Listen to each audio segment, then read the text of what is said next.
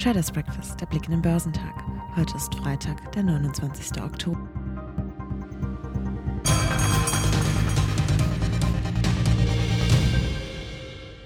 Die Marktteilnehmer schauen wieder auf das prall gefüllte Horn an Unternehmensmeldungen und Quartalszahlen, kommentierte Andreas Lipkow von Comdirect am Donnerstag in vielen Fällen mit guten Nachrichten. Es wirkte sich daher nicht bremsend aus, dass die US-Wirtschaft zuletzt deutlich an Schwung verlor.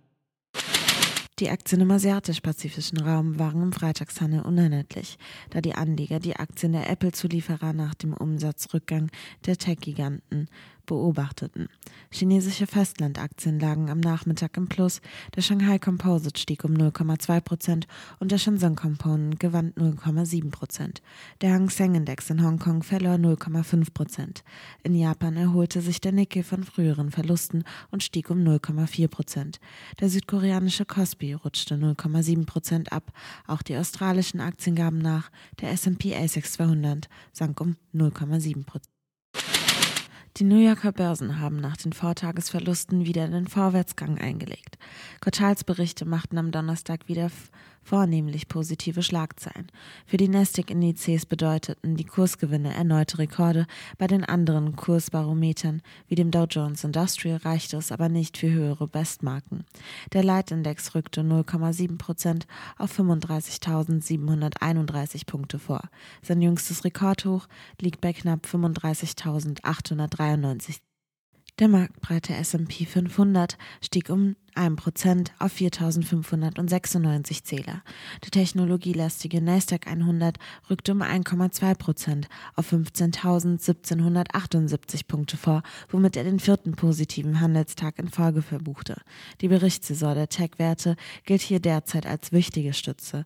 Nun herrschte Vorfreude auf die nachbörslichen Quartalszahlen der Branchengiganten Apple und Amazon.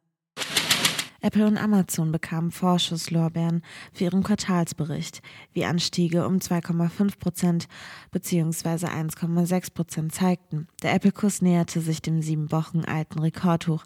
Es wird mit Spannung darauf geblickt, ob der iPhone-Hersteller nach einem starken Vorquartal weiterhin gut durch die globalen Chip-Engpässe kommt. Die Apple-Lieferkette gilt als traditionell gut organisiert. Überzeugendes gab es von zwei Dow-Konzernen zu berichten. Für den Pharmakonzern Merck Co. verlief das dritte Quartal besser als erwartet. Die Aktien rückten an der Indexspitze um 6,1 Prozent. Ähnliches galt für den Baumaschinenkonzern Caterpillar, dessen Geschäfte von Bau- und Rohstoffboom angetrieben wurden. Hier stand ein Plus von 4,1 Prozent auf der Kurstafel. Am breiten Markt wurden die Gewinne getoppt von Ford mit einem Kurssprung um 8,7 Prozent, der den Aktien den höchsten Stand seit 2014 bescherte. Es gab mit eBay allerdings auch einen bekannten negativen Ausreißer. Die Aktien rutschten wegen eines enttäuschenden Quartalberichts um 6,8 Prozent ab.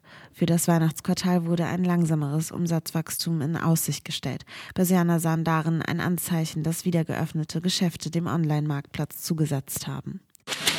Zur Erholung setzte derweil die Facebook-Aktie an, nachdem sie früh das tiefste Niveau seit fünf Monaten erreicht hatten. Als bekannt wurde, dass der Konzern künftig Meta heißen wird, ergriffen die Anleger plötzlich Initiative. Der Kurs stieg um 1,5 Prozent.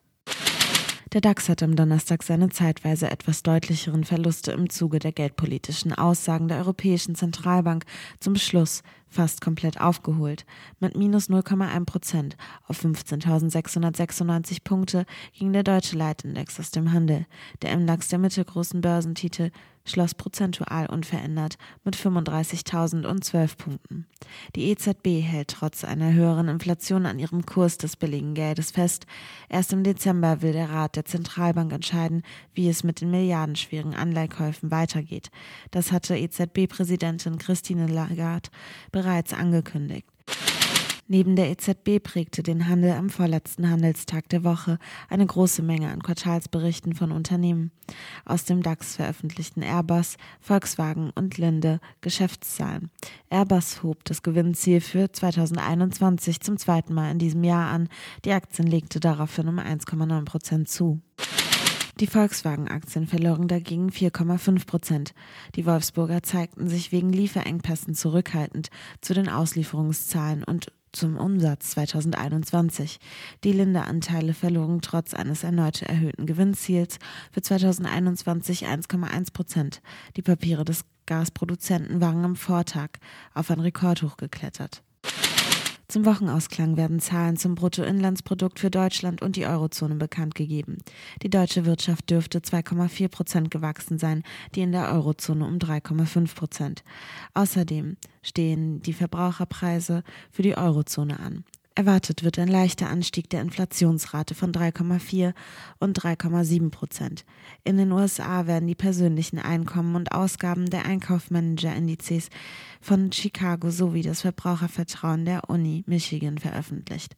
Geschäftszahlen kommen von Daimler, Air France KLM, Chevron, Church und Dwight, Colgate und ExxonMobil. Der DAX wird heute im Minus bei 15.576 Punkten erwartet.